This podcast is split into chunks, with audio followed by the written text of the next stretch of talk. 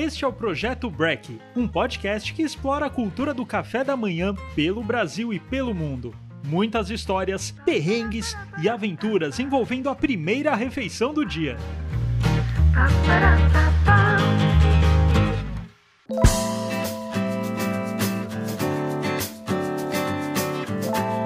A convidada de hoje é a chefe Giovanna Nakarato. Ela vive em Caruaru, interior de Pernambuco.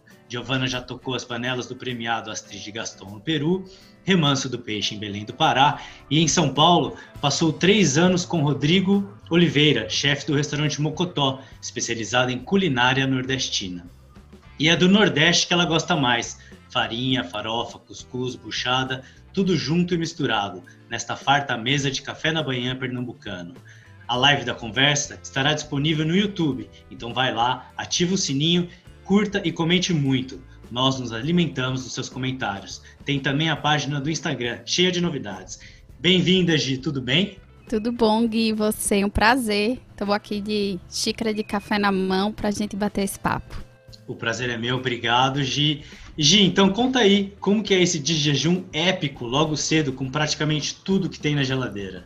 Então, é, eu amo café da manhã, é a minha refeição favorita do dia. Eu acordo mais cedo para poder tomar um café mais tranquila, independente. Então, se eu tiver um compromisso às 7, eu vou acordar praticamente às 5 para dar tempo de fazer tudo. Tem tudo mesmo no meu café e vai variando muito conforme eu tomei o que, é que eu tô um pouco afim. Praticamente o ano todo tem tapioca, sempre com queijo coalho e coco fresco, que é a minha favorita. Delícia. Embora a tapioca aceite vários recheios, mas assim, essa é a campeã da minha mesa. É, normalmente tem um iogurte com a granola, eu gosto muito. Então, assim, eu sempre gosto de ter alguma coisa um pouquinho doce e sempre tem que ter café. Café, inclusive, Pernambuco é produtor de café, que eu acho que é alguma coisa, assim, uma notícia que muita gente não imagina, mas a gente tem lugares altos, de um clima mais temperado, que dá para fazer um café sombreado muito bom. Então a gente tem cafés especiais aqui em Pernambuco. Inclusive eu tô tomando um, gosto de torra um pouquinho mais clara. Então meus cafés da manhã, eles sempre são bem recheados. Se eu pudesse, eu passava assim quatro horas tomando café da manhã. Nossa, que, que legal. Qual, qual que é o café de Pernambuco? Que, que tipo de café que é? Não, a gente tem, depende do, do produtor, a gente consegue plantar diferentes tipos, né? Uhum. A gente tem especialmente em Triunfo, que é uma cidade aqui alta, Taquaritinga do Norte, e a gente termina até nas regiões um pouquinho mais baixas, como Gravatá, que é a Agreste, mas esses cafés vêm do sertão. Então, Olha, aí tirando um pouco do mito que o sertão é só seca, a gente tem lugares altos que faz bastante frio, assim, pra gente, 16 graus, 15 então a gente tem lugares mais úmidos no sertão também e a gente consegue plantar esse café sombreado que fica super gostoso. Então varia muito de produtor e a gente tem trabalhado com torras um pouco mais claras, favorecendo mais assim esse lado mais floral e frutado do café e tem rendido boas xícaras. E tem a distribuição pelo Brasil, como é que tá? Então, a gente tem bastante. Um muito famoso que eu gosto muito é o Iaguara. Ele está presente em alguns restaurantes aí de São Paulo, especialmente. E esses outros, eles estão participando muito de feiras internacionais de café também. Então, normalmente, se, quem vai muito para as feiras que acontecem especialmente em Belo Horizonte, existe muita troca de café e o café pernambucano está indo por aí muito mais pelas feiras para pequenos pequenas cafeterias especializadas do que para grande distribuição. A gente ainda não tem uma distribuição, uma produção tão grande, mas a gente já consegue chegar aí é, com bons cafés, bons grãos aí por São Paulo, sim. Nossa, que incrível, incrível saber dessa notícia do café pernambucano. E Gi, você falou da tapioca, que você gosta também de algo doce para acompanhar seu cafezinho. O que mais você come? Eu fiquei sabendo que tem carne, que tem cuscuz, que tem então, praticamente tudo na geladeira. Como Nosso que é café isso? da manhã, ele é muito caprichado, especialmente porque aqui começa a amanhecer muito mais cedo. Né, aqui, assim, 4, dependendo da época do ano, 4 e 40 da manhã, a gente já tem um sol, então 5 e meia, 6 horas é um sol muito forte. Então a gente tem sempre um cuscuz com uma carne guisada, que é aquela carne cozida com molho. Então, sempre uma carne mais molhada para poder absorver esse cuscuz que é mais seco. Diferente do cuscuz paulista, o cuscuz nosso é um floco de milho. Na verdade, uhum. é esse milho pré-cozido e ralado, e aí faz esse floco, e aí a gente cozinha ele no vapor. Então, tudo que tiver um pouquinho ou leite, carne com com molho, salsicha. E o mais legal, Gui, é que ele tá na mesa de todo mundo, esse café. Então, uhum. assim, da classe A para classe C, o que vai mudar nesse café é a quantidade de proteína e a qualidade dela. Então, eu acho muito interessante, morei muitos anos em São Paulo, quando às vezes olhavam para mim e falavam, ah, mas vocês comem carne no café da manhã. Aí eu sempre brincava, porque presunto não é carne, né, gente? então tem muito desse mito. É um café muito farto, porque o dia normalmente as pessoas passavam é, na roça, então isso acompanha o interior do Brasil também, cafés mais fortes, mas assim, o nosso forte, não assim, no Nordeste especialmente, Pernambuco que eu vou falar, não é pão, porque pão uhum. sempre foi muito mais caro, a gente não tinha acesso aqui no Brasil a trigo, né? Uhum. Então, para chegar no interior, ainda chegava aquele pão bem murcho, bem velho. Então, o que é que vai ter na nossa, na nossa mesa é tapioca e cuscuz. Então, uhum. na nossa literatura, às vezes você encontra no lugar de onde está escrito pão, ele está se referindo ao cuscuz. Então, ele fala pão de milho. É esse cuscuz. Então, o cuscuz com carne, com bolo, tem muito bolo. Algum bolo é, diferente? Geleia. Bolo de, de macaxeira? Tem. Como que é o bolo então, daí? A gente tem bolo de macaxeira e tem bolo de mandioca, que são diferentes. Vocês chamam mandioca e mandioca brava. Uhum. A gente chama de macaxeira essa mandioca e mandioca brava a gente chama de mandioca. Então, esses bolos de mandioca são aqueles bolos que ele tem muito mais liga. Então, é um bolo que às vezes você olha, o pessoal, especialmente aí do Sudeste, acha estranho, porque ele é um bolo mais gomento. Porque a uhum. mandioca, ela tem goma. E essa goma. Ele é molhadinho, ela... ele. Molhadinho. Uhum. Então a gente uhum. tem engorda marido, a gente tem pé de moleque. Engorda marido? É um Como que é o engorda marido? o engorda marido é maravilhoso, porque ele é a base de muito ovo, uhum. leite. É, açúcar e mandioca, farinha de mandioca. Então, é, ganhou esse nome porque as esposas faziam e o, e o marido chegava e aí dizia que era engorda marido porque os que maridos delícia, ficavam... nossa, uma delícia esse bolo. então a gente tem muita assim fartura porque acho que a forma que a gente consegue é, se relacionar com o mundo aqui, especialmente no Nordeste, é a forma com que a gente recebe as pessoas. Uhum. Então, é, o nordestino, o sertanejo, ele pode praticamente não ter muita coisa em casa. Mas o que é que ele vai fazer? Ele vai colocar tudo na mesa para te receber. Então ele vai te apresentar o que ele tem. Ele, ao mesmo tempo que ele pode não ter muita coisa, ele te apresenta tudo que ele tem. Então tem uma frase que diz que no sertão, na, assim, não falta nada e falta tudo ao mesmo tempo. Hum, porque assim, as pessoas Muito vão dar tudo frase. que elas podem para te receber, sabe? É, isso é maravilhoso. E começa logo cedo isso, gente, essa essa, é, é, essa apresentação, esse lado de, de, de, querer agregar, começa de manhã? Começa. O café é... da manhã é um. É, um, é, é um em família, é um ponto de Isso. encontro? É, e normalmente algumas casas termina sendo essa casa meio do quartel-general, assim, né? Esse QG do encontro, porque às vezes hum um morador vai saindo de uma casa que encontra com outro, já serve uma xícara de café, que aí já serve um bolinho, e aí vai encontrando, tem um beiju, tem o cuscuz, e termina encontrando num canto, comendo aquilo tudo. O, o que vai sobrando já vai fazendo a marmita, que aí já leva pro campo, se vai ficar para almoçar. Então, é por isso que eu acho que quando o turista vem para cá, ele fica muito louco por esse café da manhã nordestino, porque uhum. não é feito para o turismo, né? Porque tem algumas comidas que elas terminam ganhando fama não pelo que é, e sim pelo que se constrói em cima dela, como a paleta sim. mexicana, que a gente fala, se for pro Brasil, você não vai encontrar, mas aqui é verdade. Então, a gente, vamos supor, se você vem aqui para minha casa, quando você estiver acordando, a mesa já vai estar tá cheia, a gente já teve, já fez um bolo, já comprou alguma coisa e aí assim, é essa fartura. Então, vários tipos de tapioca e vai ter ovo. E tem algumas coisas que vão diferir, vai ser um pouco diferente. Por exemplo, existe o auge em São Paulo é o ovo de gema mole. Aqui, se você Uhum. faz isso, são poucos nordestinos que vão gostar. E existe uma questão que é uma questão sanitária, né? A gente tem muitas casas que ainda poucas seguem sem energia elétrica, pouquíssimas, mas por conta disso, de segurança alimentar, a gente terminou cozinhando muitos alimentos. Então, uma Sim. característica nossa é tudo muito assado. Então, a carne vai ser bastante assada, o ovo vai ser bem cozido e ovo mexido. Assim, ovo também, é, assim, nordestino com ovo ama, mas vai ser Ah, aquele é? ovo mais mexido e mais durinho. Então, a gente não tem muito esse, essa cultura que eu gosto muito da, da gema mole, né? A gente vai aprendendo com o tempo e vai, vai comendo e vai entendendo como é que isso é tão suculento.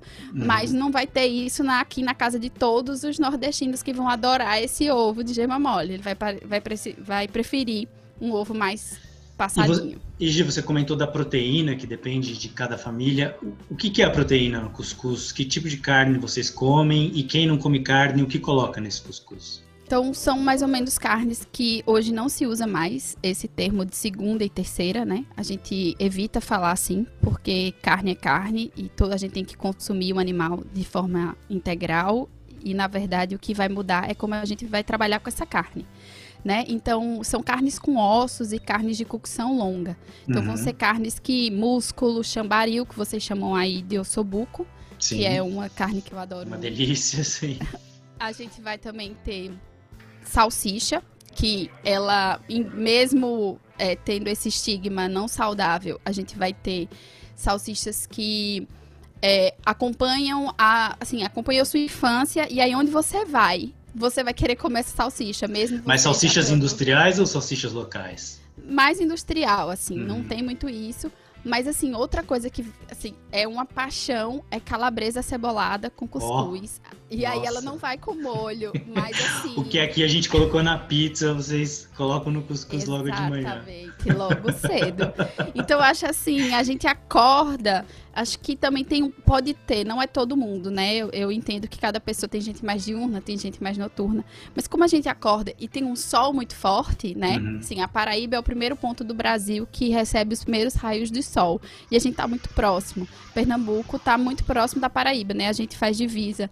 Então, o, o sol é muito intenso. Eu acho que isso já traz uma energia e ao mesmo tempo já traz aquele apetite da gente querer e tá Legal. comendo. Então, é, varia muito, mas praticamente, Gui, carnes com bastante molho. É, e aí vai ser muito a carne que tem. é, não tem muito essa questão. Isso vai variando. Mas é assim, carne de cocção mais longa, bode guisado. Eu amo bode. Então, um bodezinho com molho. A gente gosta tudo assim, uma galinha guisada, uma galinha com molho. Sim. Então, tudo que tem um molhinho, que tem um, um cozimento mais lento e que vai entrar sempre molhando mais esse cuscuz, molhando até o xerém, que a gente come mais no almoço, Uhum. que vocês chamam de quirera, né? Ele fica mais durinho, é como se fosse uma polenta mais, caroça, mais caroçuda, quem nunca comeu. E aí você joga uma carne com molho em cima e aí você termina comendo. Você comentou agora que come mais no almoço e vocês fazem uma marmita desse café da manhã para levar para o trabalho, para o almoço? Ou Va- vocês depende. enchem a barriga de uma maneira que não tem almoço? Ó, varia muito. Então, assim, eu não sou muito, eu não sou muito do almoço, né? Porque realmente eu como muito no café da manhã. Mas o que é que acontece? A comida ela vai, vai mudando. A gente é, a escassez, eu, eu sempre digo, se você quiser estudar sobre sustentabilidade e a sustentabilidade é, na gastronomia está sendo um tema nesses últimos dois anos de muito, é, assim, é um boom muito grande, tem se falado muito isso. Eu falo, vai estudar o sertanejo. Ele não desperdiça nada, assim, tudo é Sim. utilizado na sua máxima, então assim, nada é jogado fora. Então a mesma coisa acontece com isso. Então, o cuscuz que, que foi feito no café da manhã, ele é, é solto e aí ele é feito uma farofa com esse cuscuz, que pode ser só ele com alguns legumes ou pode ser ele com feijão, que Uhum. é uma delícia. Então, Nossa, na verdade, ele vai acompanhando o dia, esse café da manhã, sofrendo pequenas alterações. Sim, Eu sempre sim. digo que é aquela alteração de mãe. Sabe quando mãe ela faz a mágica de transformando todo o alimento? claro. Então tem um pouquinho disso também. Varia, assim. Lógico que hoje, aqui em Pernambuco, como no Nordeste todo, existe e, e recebe muita influência do mundo todo. Então, tem as pessoas que são low carb, as pessoas super fitness, mas tem também, assim, que enche os olhos e enche, assim, quando você fala de comida regional, que fala de, da no, dos nossos alimentos, assim, as pessoas não, não pensam duas vezes, então vão comer sim, assim, aí vai ter a buchada, o sarapatel, essa parte entra mais na parte do almoço. Não, não, tanto no café da manhã, né? Uhum. Então a gente vai tendo tudo isso, dobradinha, é, o chambaril já com legumes, que a gente chama de cozido. E aí vai ter com pirãozinho, sempre um pirão, sempre uma farinha, Gui, assim. Farinha, e sempre muita gente. Muita gente, com casa cheia. Alegria, todo mundo conversando. Sempre, sempre. que delícia. E Gi, a gente comentou, né? Eu queria saber um pouco da história da farofa, onde surgiu, qual a importância da farofa na nossa cultura nacional e na cultura do Nordeste também. É, assim, a forma de conservação do nosso, dos nossos povos nativos foi através de transformar os alimentos em farinha, né? Então a gente desde a mandioca e aí junto com a farinha e junto com a mandioca, vem todas as lendas, né, dos povos originários, e aí tem várias que falam sobre os mitos, sobre as mulheres, era uma mulher essa planta, então hum. acompanha muito o mito, e a farinha, ela vem também através de mito, mas porque se desenvolveu muita técnica em cima da mandioca. Então a uhum. nossa mandioca, que por isso que vocês chamam de mandioca brava, né, se a gente comer daquela forma crua, ela é tóxica, né? Por uhum. isso que leva um grande tempo para cozinhar. É, o tucupi, que é feito com esse líquido que sai, ele cozinha pelo menos sete dias. A maniçoba, que é feita com a maniva, que é a folha, também cozinha muito. E quando você tira, é, extrai através do tipiti, que é um ele é feito com palha para poder extrair esse suco e aí so, sobra uma massa fina, que é a farinha de mandioca, isso é uhum. é seco. E aí é, foi através dessas técnicas que a farinha nasceu para o índio brasileiro, né? O que é que acontece? Age, então é feito só a gente tem farinha. Não, a gente tem farinha de peixe, farinha de caça, de carne de caça, através do moquém, que é uma estrutura que os índios fazem é, com troncos de madeira mesmo, no finalzinho daquele, daquele fogo. Então, o que, uhum. que acontece? Ele fica meio defumado e seco ao mesmo tempo. Então, foi feito o alimento naquele fogo. Quando ele está quase baixo, eles colocam um moquém, uma estrutura feita de madeira, né? Como se fosse uma gradezinha. Então, para você uhum. ver como o fogo é baixo, porque é madeira, senão ia pegar fogo. Claro. E aí aquilo tudo fica secando. Então, seca peixe, seca carne. E aí eles depois. É quase passavam... como se fosse um defumador. Exatamente, um defumador bem mais leve, suave, que vai transformando tudo em farinha. E aí essa farinha eles jogavam na boca e porque eles andavam muito, né? E não podiam carregar peso e carregando farinha, eles jogam na boca, então ele tem proteína, ele tem ao mesmo tempo carboidrato, que é a farinha de mandioca, e isso acompanhou. Por isso que quando a gente faz alguma refeição fora do Brasil e a gente coloca uma farofa, sempre as pessoas falam o que, que é essa areia aqui no prato e fica um pouco sem entender. Mas, na verdade, é a nossa forma de. Eu sou apaixonada por farofa. Eu acho que eu não consigo comer sem farinha de verdade. Eu acho que dá um toque, dá crocância, ao mesmo tempo ela tem gordura. A farofa é diferente da farinha. Ela já é algo que tem que ter um pouco de umidade e um pouco de gordura. E ah. aí varia do que você vai colocar. Você vai colocar bacon, você vai colocar couve, você vai colocar ovo, né? Ela assim, termina sendo quase uma refeição. E também a, far a farofa ela pode ser de diversas outras coisas, como eu disse, de cuscuz, não precisa ser necessariamente de farinha de mandioca, tem farinhas de milho, né? Tem outros ingredientes, mas assim, isso é muito a gente.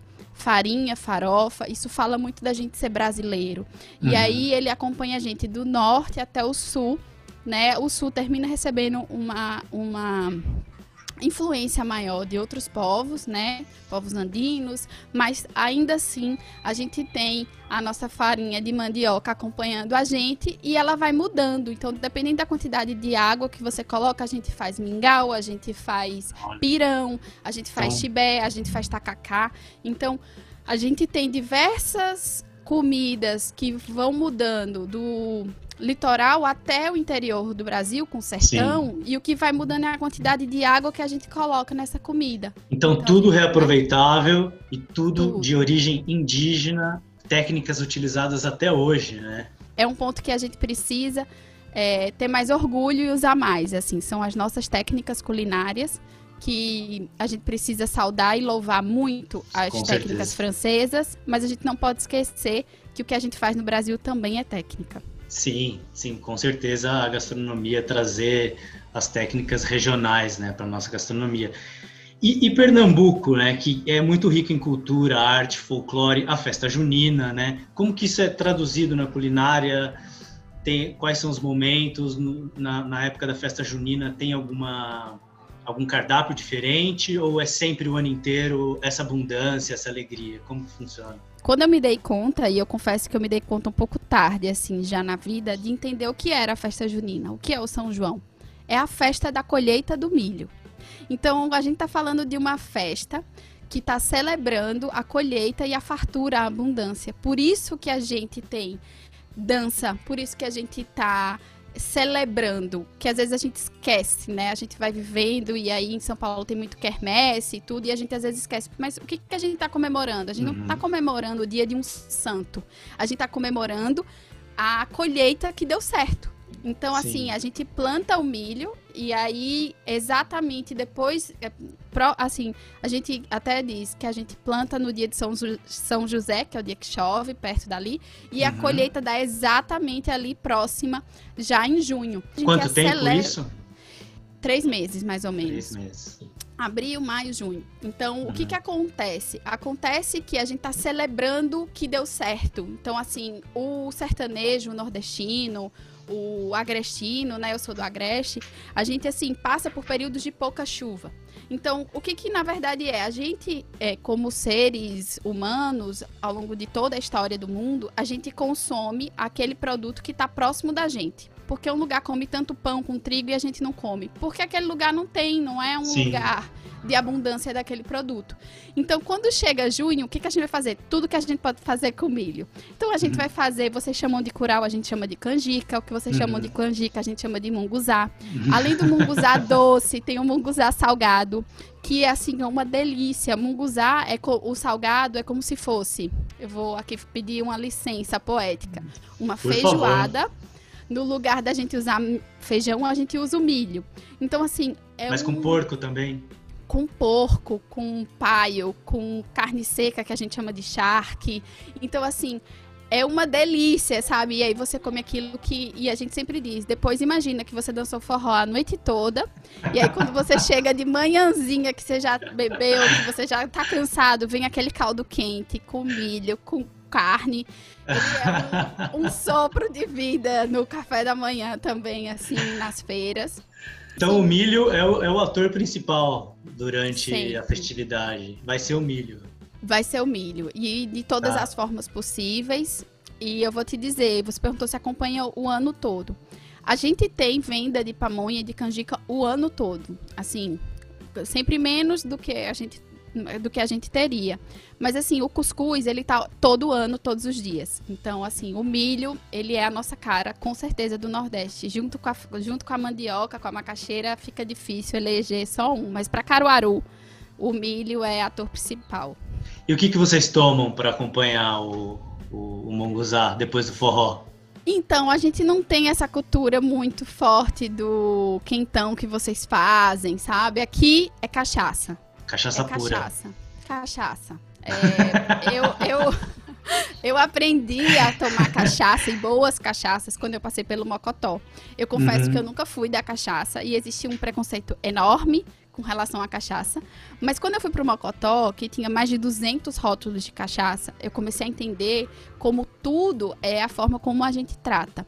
E a Uhum. cachaça é o único destilado do mundo que aceita ser envelhecida em diversas madeiras. Olha então que a gente tem, vamos supor, quando você fala em uísque, é um barril de carvalho, ele não vai ser envelhecido em outra coisa. E aí a cachaça você tem de umburana, de bálsamo, de jaca, de, enfim, é um milhão de possibilidades. E aí eu comecei a tomar boas cachaças. Eu adoro uma cachaça, então E qual que é a cachaça boa de Pernambuco? Envelhecida em quê? a gente tem alguns aqui. Termina tendo muito em carvalho, porque o carvalho ele eu acho que ele traz uma quase como um outro posto, mas a minha favorita é cachaça envelhecida em umburana. Se eu tiver que escolher, ela, ela vai ser assim a escolhida. Que ótimo. E Gi, você trabalhou bastante tempo no, no Lamar, no Peru, né, que são locais focados na gastronomia regional, artesanal e também em muito frutos do mar, peixes, né? Aí em Pernambuco, você estava me contando, tem um projeto muito bacana sobre a pesca consciente de atum. Como que é a relação do brasileiro com o peixe no dia a dia? E conta também um pouco sobre esse projeto, por favor. A nossa relação com o peixe, ela não é tão boa. Assim, a gente tem uma distribuição muito ruim dos peixes. Assim, o Brasil é muito grande, né? Uhum. E a gente não consegue ter peixes de boa qualidade chegando com segurança em diversas casas brasileiras. Por isso que é tão comum a gente ter bons peixes no litoral. E aí vai entrando um pouco no Brasil, esse peixe meio que some e entra muito peixe de rio. Uhum. Eu não uhum. sou especialista, mas como a gente estava conversando, o que eu acho que falta é também a gente começar a tomar consciência da, do que a gente tem e como a gente poder melhorar é, esse transporte e esse manejo do peixe. O pescado, então, no Brasil, ele termina sofrendo muito com isso e a gente tem muita coisa de excelente qualidade que não fica aqui, que termina sendo exportado. Uhum. Então, para as pessoas que não. Eu, quando era mais nova, achava que atum era um peixe pequenininho que vinha e que cabia dentro da lata. Praticamente isso. Da é qual do tamanho eu não... de um boi, praticamente, o atum. Exato, o atum chega até 600 quilos. É um peixe enorme. E que muita gente que eu converso, até da nossa área, né, na minha área de gastronomia, não sabe, mas a gente tem pesca do atum aqui no Nordeste do Brasil e no Sul do Brasil. Então, a gente tem excelentes peixes que são exportados. Então, ele vai para para os Estados Unidos, ele vai para a Europa, ele, ter, ele ganha, alguns vão até perto da Ásia. Por quê? Porque é um mercado que paga, sabe o valor desse peixe. Hum tem esse outro ponto, né, da gente poder, os restaurantes aqui terem capacidade de comprar um peixe desse é realmente um desafio. Imagina você receber um peixe de 80 quilos e você ter que manejar Destrinchar ele, de, né, tudo. cortar Isso. todas as peças. E saber cada peça. Então, eu trabalho hoje com o André Saburó, né, que ele é o dono do restaurante e é um sushi man. Então, Saburó, a gente faz um trabalho de pensar parte a parte, quase como olhar para esse atum, ele chama de boi do mar, porque é exatamente oh. isso. Cada pedaço do atum, ele se comporta de uma forma diferente, ele tem texturas diferentes. Tem uma parte que Saburó chama, porque as pessoas chamam de akami, ele chama de soft akami. É uma uhum. parte muito próxima da espinha e ele tem um fio que quando você olha, você acha que é carne vermelha. E quando a gente assa, você fica surpreso, assim, um sabor delicado. Muitas pessoas acham que atum vai ter aquele gosto e aquele cheiro de sardinha. Na verdade, é como a gente trabalha o pescado. Uhum. E a uhum. gente, hoje, a gente só não usa o couro do peixe, que inclusive Saburó já mandou até para a universidade para pensar em alguma coisa para ser feita com isso. E a gente usa ele inteiro, inclusive o sangue. É, a gente faz um sarapatum, é um sarapatel Nossa, interessante. e fica Uau. muito bom. Então a gente consegue usar o peixe na de, ele inteiro, né? Respeitando cada parte, olhando dessa forma, e aí quando você come, você consegue ter experiências completamente distintas com um peixe só. Então você vai comer um quase como um steak, você vai comer outro Sim. como se ele fosse uma manteiguinha, outro bem mais gordo. E aí isso é o que eu sempre falo quando eu dou, às vezes, algumas aulas ou palestras para o pessoal de gastronomia. É, a gente precisa mais, ser mais pesquisador, sabe, Gui? Para a gente conhecer mais da, do, dos produtos, né? Para a gente poder, assim, aproveitá-los de maneira integral. Além de ser um, um respeito à natureza, a gente engrandece muito a nossa experiência, tanto como quem cozinha, quanto para quem come. Com certeza. E, e, esse atum aqui em São Paulo, por exemplo, que tem uma tradição japonesa muito grande, né? Tem o toro, que é super caro. De onde que vem? Que poderia vir do Nordeste, ser metade do preço, ou até menos. É super caro, né? Isso. O que que acontece? São Paulo recebe é, bons peixes, recebe muito do, do sul do Brasil. Aqui no Nordeste a gente tem exportado mais do que ficado aqui. E aí a gente tem algum, algumas dificuldades, para não falar de todo, porque a cadeia é muito complexa. Mas um, é igual eu te falei, um restaurante não consegue muitas vezes comprar um peixe inteiro desse. E aí ele termina comprando só o lombo. E aí, dependendo do, do da empresa, né, que faz a pesca do atum, ele não consegue vender só um, um pedaço, né? Só a só a barriga, que é né, essa parte mais gorda do torô, uhum. ou do otorô, ou depende do peixe, e aí isso termina complicando um pouco. O que eu acho que poderia facilitar é se a gente tivesse uma união maior entre alguns restaurantes e eles pudessem fazer uma compra coletiva, talvez, e, e dividir esse peixe, né? Mas aí é, é um trabalho muito da gente ir trabalhando em, entre nós, esse lado um pouco uhum. mais e Gi, é, com o Rodrigo do Mocotó, você ajudou a montar o cardápio da KLM, né, que é a companhia aérea holandesa, e viajou muito para a Europa. E como que foi trazer esses produtos nacionais, tropicais, né, para um voo internacional? E, e como, como era o café da manhã na Europa? Qual foi o melhor café da manhã que você comeu lá? Ou o pior, assim, foi, foi completamente decepcionante? o desafio é porque a gente precisa começar a entender, é, pesquisar muito de como a comida sofre lá em cima e como o nosso paladar muda lá em cima. Então isso é muito diferente. Assim, a gente, você precisa entender que o que você, vamos supor, você toma aqui uma taça de vinho. Para você ter esse é, o efeito de uma taça de vinho no seu corpo, lá você tem que tomar menos de um, é tipo um terço da taça. Então, uhum. assim, quando você toma uma taça, é como se você estivesse tomando três taças lá em cima. Por isso que tem muita gente que fala assim: nossa, eu tomei uma cerveja no voo e parece que eu. Porque realmente. porque ela tem um efeito muito maior. Além do álcool, o, a pimenta ela fica mais forte, uhum. o sal fica um pouquinho mais baixo.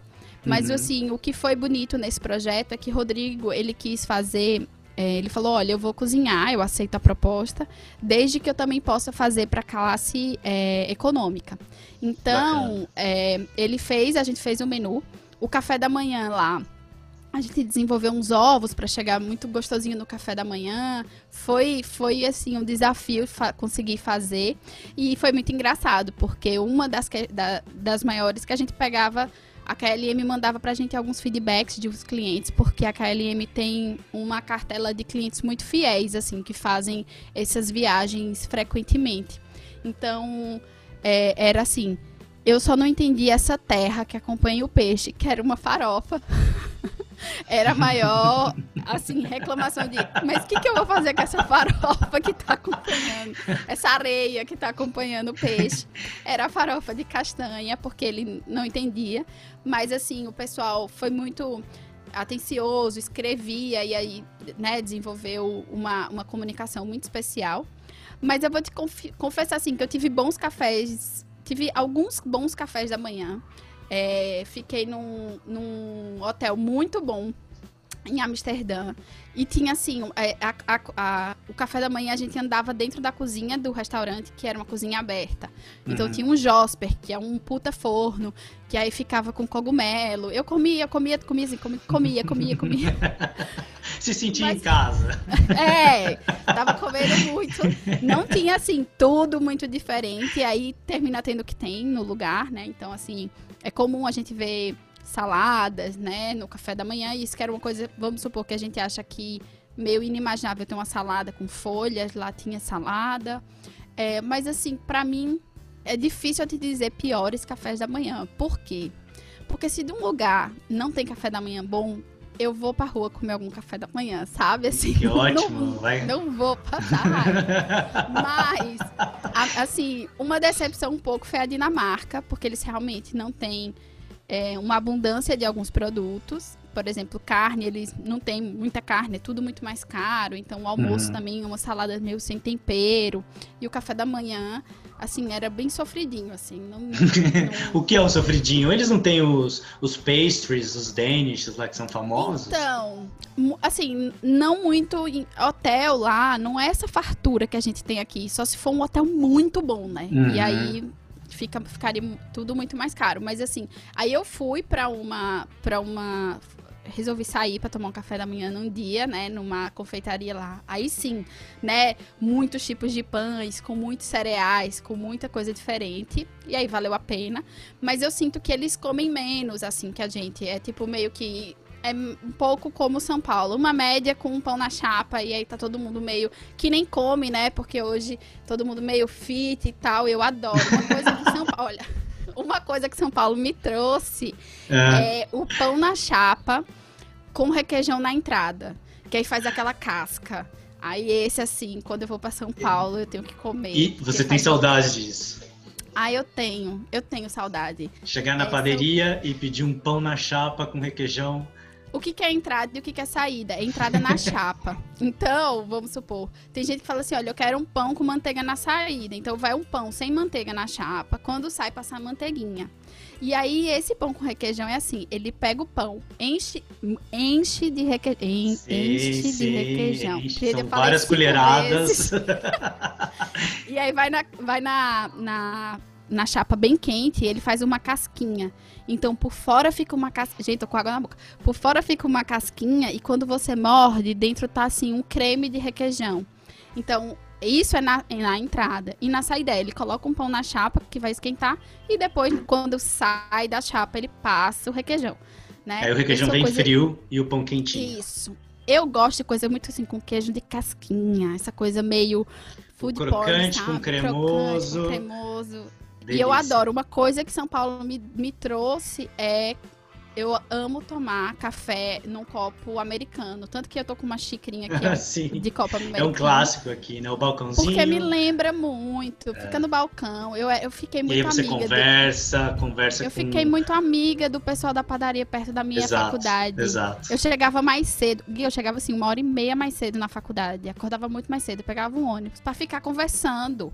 E eu ficava ali do lado da chapa. Oi, João, me fala. E ficava conversando. É, isso é muito típico é mesmo. Isso e a padaria perto da minha casa, todo mundo me conhece, eu fico no balcão, a gente conversa. Eles são amigos do meu filho, é uma relação Olha. muito legal.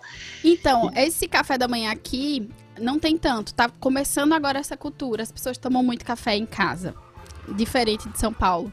Sim. Então tem isso. Eu acho que também tem um pouco isso. A vida em São Paulo termina sendo um pouco mais assim, você tá meio sozinho às vezes, ou você trabalha muito, ou você sai muito mais cedo de casa, os horários não batem porque alguém tá estudando mais cedo, tarde, e aí o ponto de encontro termina sendo a padaria, e Sim. aí você, você socializa lá, né? Muito bacana, a gente podia ficar conversando aqui por horas sobre tudo, né? Cultura.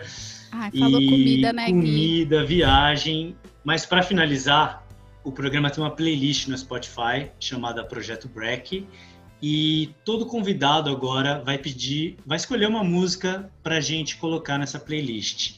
Então, qual que é o som que não pode faltar no seu café da manhã? Então, o meu café da manhã é, vai variando a música também. Varia conforme é, o humor.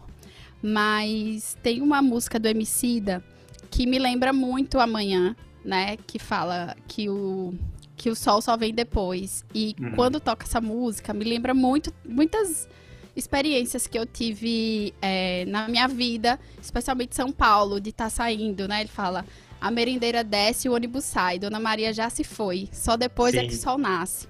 Então, para mim, essa é a música do café da manhã, assim, que fala muito sobre o dia nascendo e a gente já tá de pé. Eu acho que isso também fala muito do nordestino e de todo mundo que, de nós todos que trabalhamos cedo. Sim. E eu adoro amanhã. Então toda vez que essa música toca, quando eu preciso sair para trabalhar muito cedo, eu coloco ela no máximo é, no carro ou no fone aqui em casa ainda, já para me dar essa energia. Ótima pedida para playlist, Gi. Bom, Gi, demais. Obrigado Adorei as histórias, adorei tudo. Pessoal, siga, curte, comente, siga o Projeto Break no YouTube, no Instagram e também no Spotify. Gi, um beijo, obrigado mesmo. Valeu Querido, pela participação. Obrigada, adorei o projeto, desejo vida longa. Eu sou uma podcasteira, então vou escutar todos os episódios, tenho certeza.